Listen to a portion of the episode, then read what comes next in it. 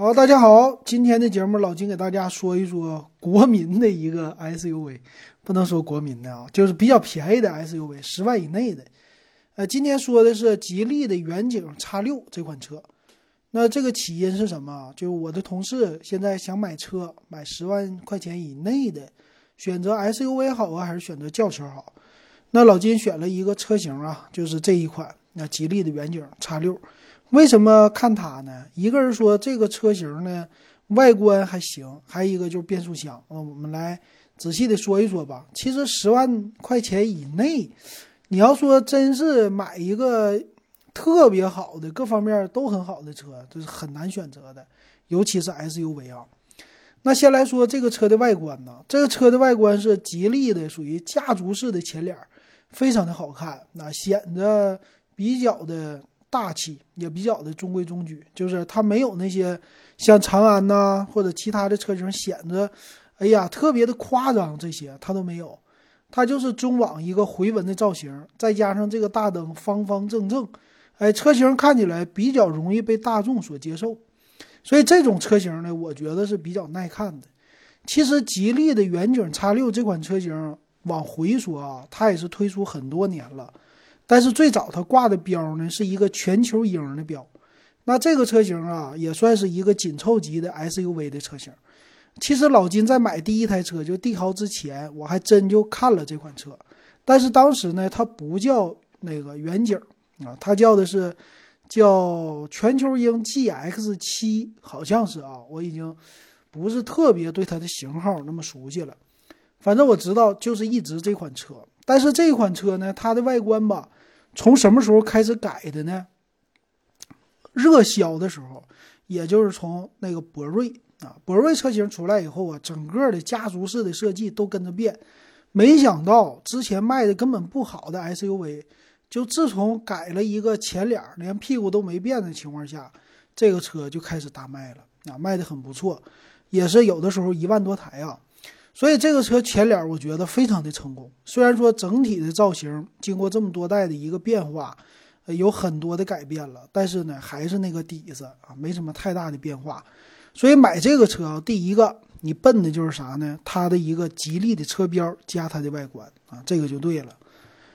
那车身的侧面啊也是很普通啊，但是看起来它就是有一个后边的，咱们说 C 柱的位置，C 柱它是悬浮式的。一个车身，整个的这个车顶啊，其实悬浮的不是那么特别的多，但是还是不错的啊。所以侧面的造型很普通，看起来说圆润你又不圆润啊，也没有什么腰线。那为什么呀？因为这个车型已经很久很久没有更新了，也就是车头车尾改一改，所以这是它最大的特色。那再来说这尾部。尾部呢，也是一个家族化的设计，由最早的 GX 系列的两边竖着的尾灯，变成了现在这种什么帝豪系列呀，啊，还有啊远景的这些的系列呀，博瑞系列呀，啊，还有什么 MPV 的那些的系列呀，全都是一样的后边的尾灯。这个尾灯呢，就看起来很中庸，这个我觉得挺好看的，就是你看起来不丑。但是还是那句话，它不夸张，两个尾灯中间一个大的镀铬，什么现在贯穿式尾灯没有，但你又觉得哎也挺好看的，为啥呀？就是方方正正、中规中矩。但是背面它还有一个，就是屁股这个尾门啊，它是往前趴趴着的，这个和很多车型也不一样。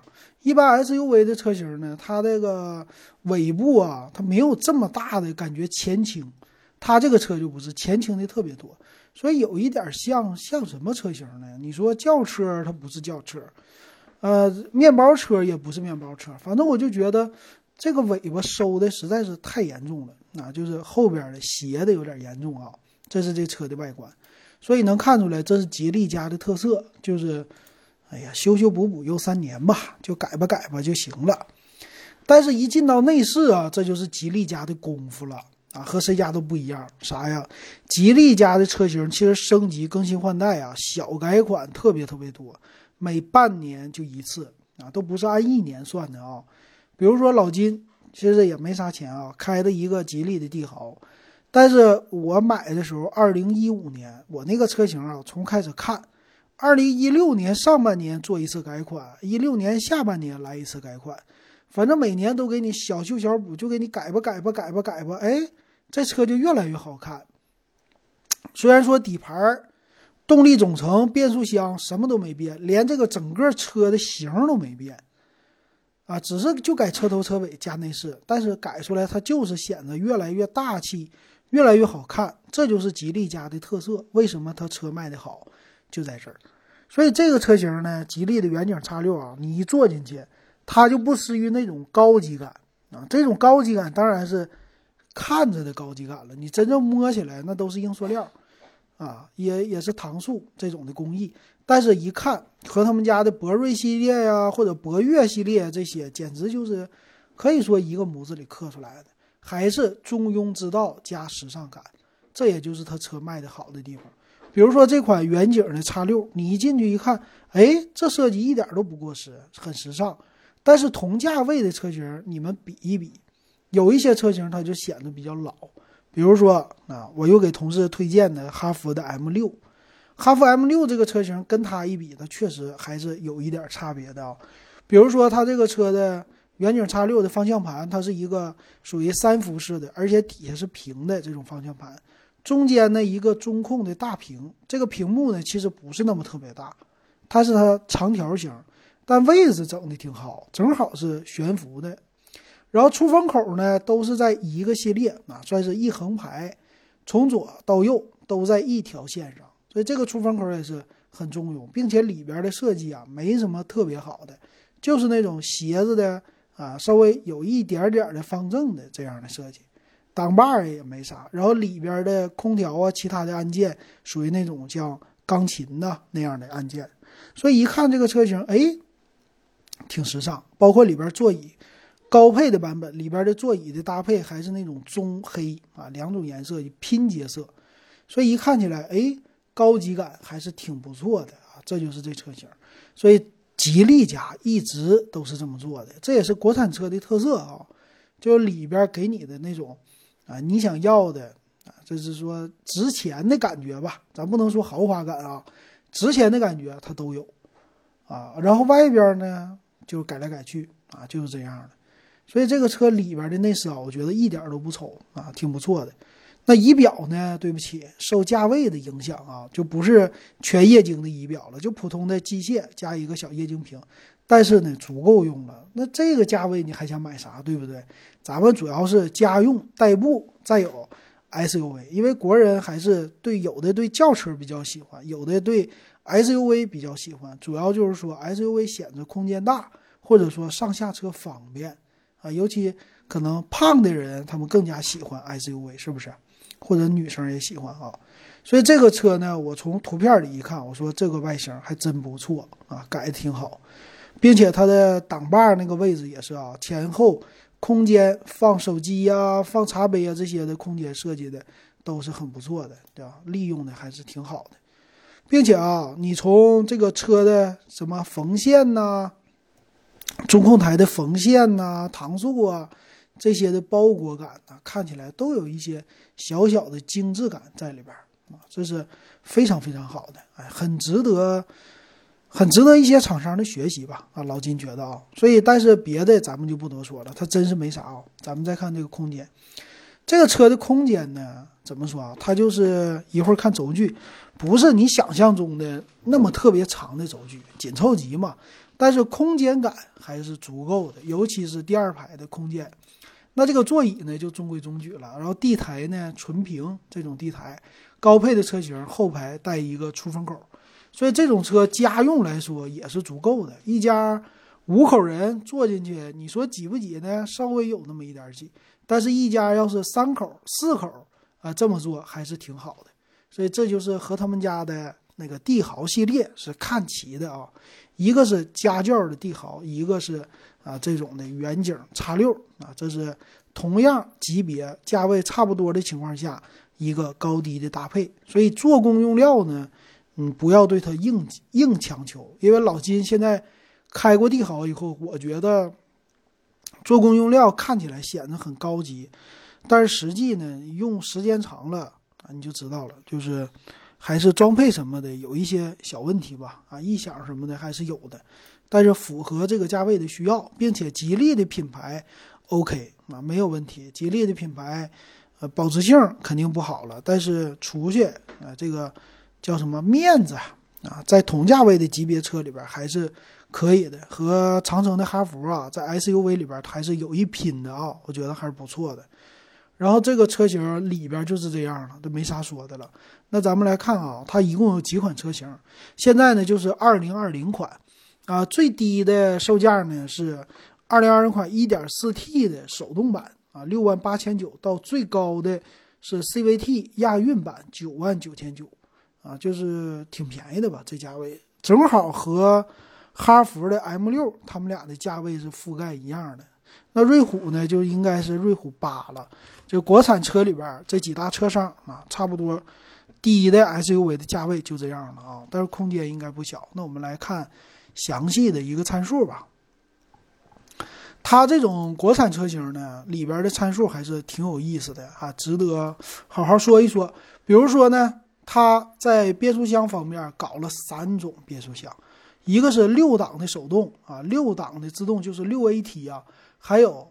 CVT，CVT 的话是模拟八档的一个 CVT，所以这个车有意思是吧？那我们来看，先来看它的呃尺寸，尺寸的话呢，长四米五四，不是那么特别长啊，宽一米八三，高一米七一，轴距两米六六。其实这个轴距啊是 OK 的，整个车呢比我现在的帝豪大一圈儿啊，整个看着这个参数还是挺不错的哈。但是也不能说你想的那么大，所以家用代步就是这种入门级代步紧凑 SUV。那这个车呀，它的重量一点五五吨，自重稍微有点大啊。油箱是五十五升的，所以跑多远大家可以想一想。发动机呢是一点四 T 涡轮增压四缸的发动机，这个一点四 T 也是算是吉利家新的这种发动机了啊，比传统的那种。就是自然吸气的，这是好一些的。所以这个车呢，在 SUV 领域里边还是 OK 不错的啊。那再有可以加九十二号的汽油啊，铝的缸盖和铝的缸体，国六的发动机。那刚才说过的变速箱，它是有三种变速箱。我是建议同事你就买一个六 AT 的变速箱。那无级变速 CVT 呢也不错，但是 CVT 呢。呃，总的来说，可靠性，咱们还是说啊，这些里边，啊，六 AT 更加的方便，是不是？那它是前置前驱啊，前面是麦弗逊的独立悬架，后边多连杆式独立悬架，所以都是独立悬架呀。电动助力的车身啊，电动助力的转向和承载式的车身，这电动助力转向比较的轻，打方向盘比较省劲儿。这个和液压的那个。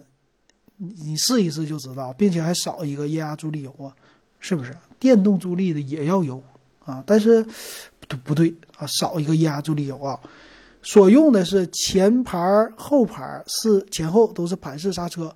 那轮胎呢？最低配的是二幺五六零十七寸啊，高配一点的就是二二五六零十八寸啊。这个轮胎的尺寸还是 OK 的啊。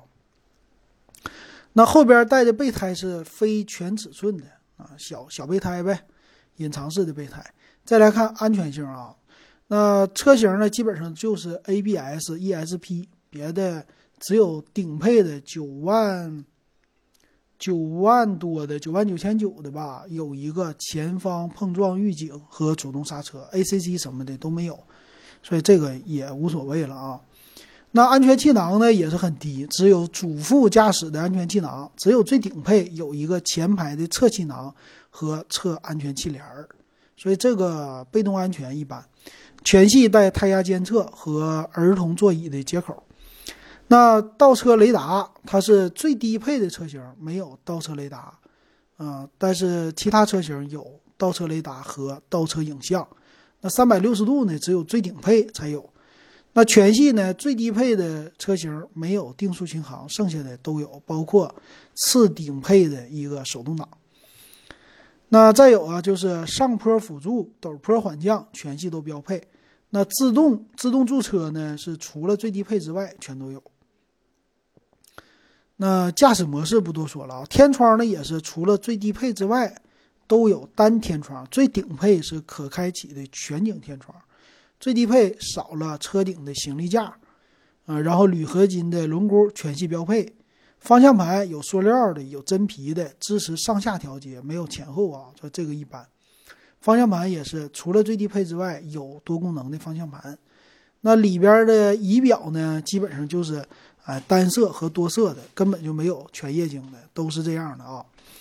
然后最顶配啊，说错了啊，最顶配的仪表是全液晶的，就是亚运版 CVT 的。再有后尾门呢也很普通啊，就手动的，是别的都没有。然后也有无钥匙进入、无钥匙启动，但是最低配啥也没有。呃，行李舱挺有意思，带一个十二伏电源接口，最低配没有。那座椅方面呢？这吉利家特色了，就是最低配织物座椅就那一款，剩下的全是仿皮座椅，二加三的放射。那电动调节是顶配车型有主副驾驶电动调节，其他车型就纯手动的了。然后可调节的形式还是比较多的，但最低配主驾驶座椅高低调节没有，只能后背调节和调节移动，这个一般啊。再来看还有什么呀？啊，它支持后排的四六比例放倒，前排都带中央扶手，后排高配一点的车型才有后排的扶手，其他车型没有。那中控大屏呢，还挺有意思，全系标配，但是尺寸不同。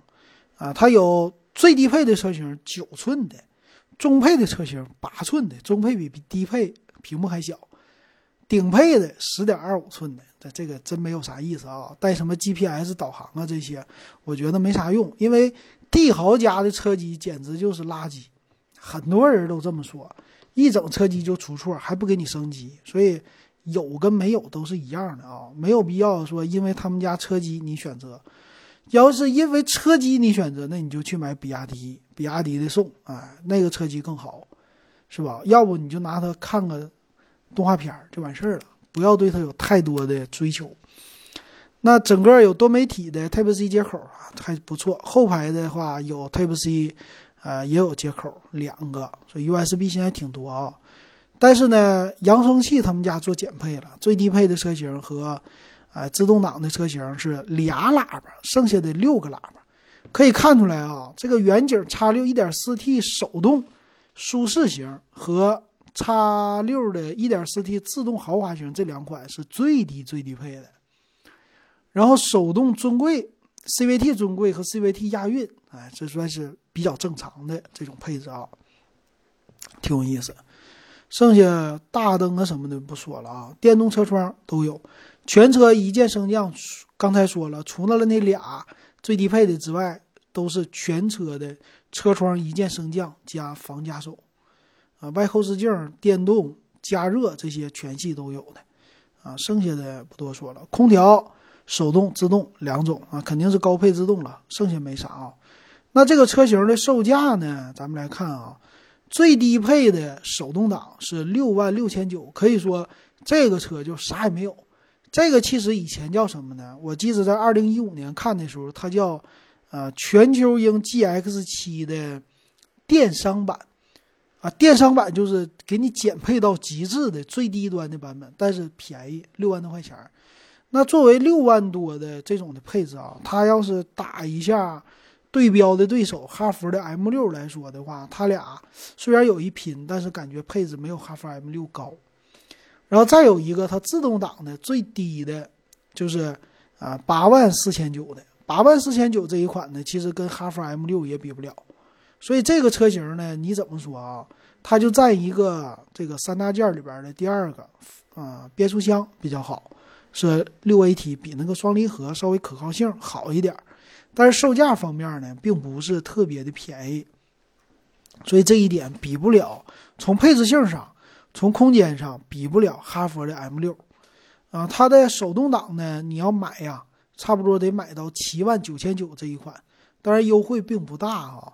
啊，优惠个四千块钱，七万五千九就全下来九万多块钱，你能买到 1.4T 手动尊贵。然后再有呢，它的 CVT 1.4T CVT 尊贵呢是八万九千九，便宜五千块钱啊，你全下来这差不多十万了吧，十万出个小小头。最顶配的车型最不值得买的，为啥啊？虽然看起来挺好，但十万块钱啊，全下来你得接近于十一万多吧。这个价位你可以买他们家的，哎，博越比这个级别更高的。所以我觉得远景 X 六这个车型呢，就这么详细的一看啊，还真是的不如哈弗的 M 六啊。这个我要是推荐同事买，那看来应该买哈弗 M 六。我发现了，现在在大街上，你像我们沈阳，沈阳这边呢，属于是咱们说新一线或者是二线，呃，买哈弗 M 六呢，还是不丢不丢面儿，嗯，就是开出去，别人一看哈弗这车挺大，他也不知道你花多少钱，但你真懂的，你可能关注过这车型，你会觉得啊，这个车才花了，哎呀，全下来可能最便宜的八万多块钱，所以这种呢，其实吉利这也是，就是。你开出去，别人不知道你这车型到底你花了多少钱，只有你自己知道。然后这个车呢，其实三大件方面还是 OK 的。比如说，我看一下这个手动豪华，从这个外边给人看起来还是挺不错的啊，有一种比较时尚的感觉吧。包括里边的内饰，所以我感觉怎么说呢？这个车吧，值不值得推荐呢？一般吧。啊，要是跟哈弗 M 六比，我更推荐哈弗 M 六。但是如果大家喜欢吉利的标，那可能买一个啊手动里边的，我看手动尊贵呀，手动尊贵还行吧。它整体的里边的内饰啊都是比较的新的。然后如果买自动挡的车型呢，买这个 CVT 尊贵。CVT 尊贵呢看起来，呃，豪华感呢、档次感呢更加的多一些。然后。价格也算是能控制在十万以内。至于 CVT 的亚运版呢，这个就没啥意思了。然后手动，如果你买到手动的尊贵的话呢，八万、八万多、九万多、九万多买个手动挡，其实有的时候想想也没啥意思。所以它这个车型有点尴尬啊，有点尴尬。最低配的车型啊，是整个的内饰设计还是停留在上上一代。就是老金说的全球鹰那那个样子，基本上没什么太大的改变。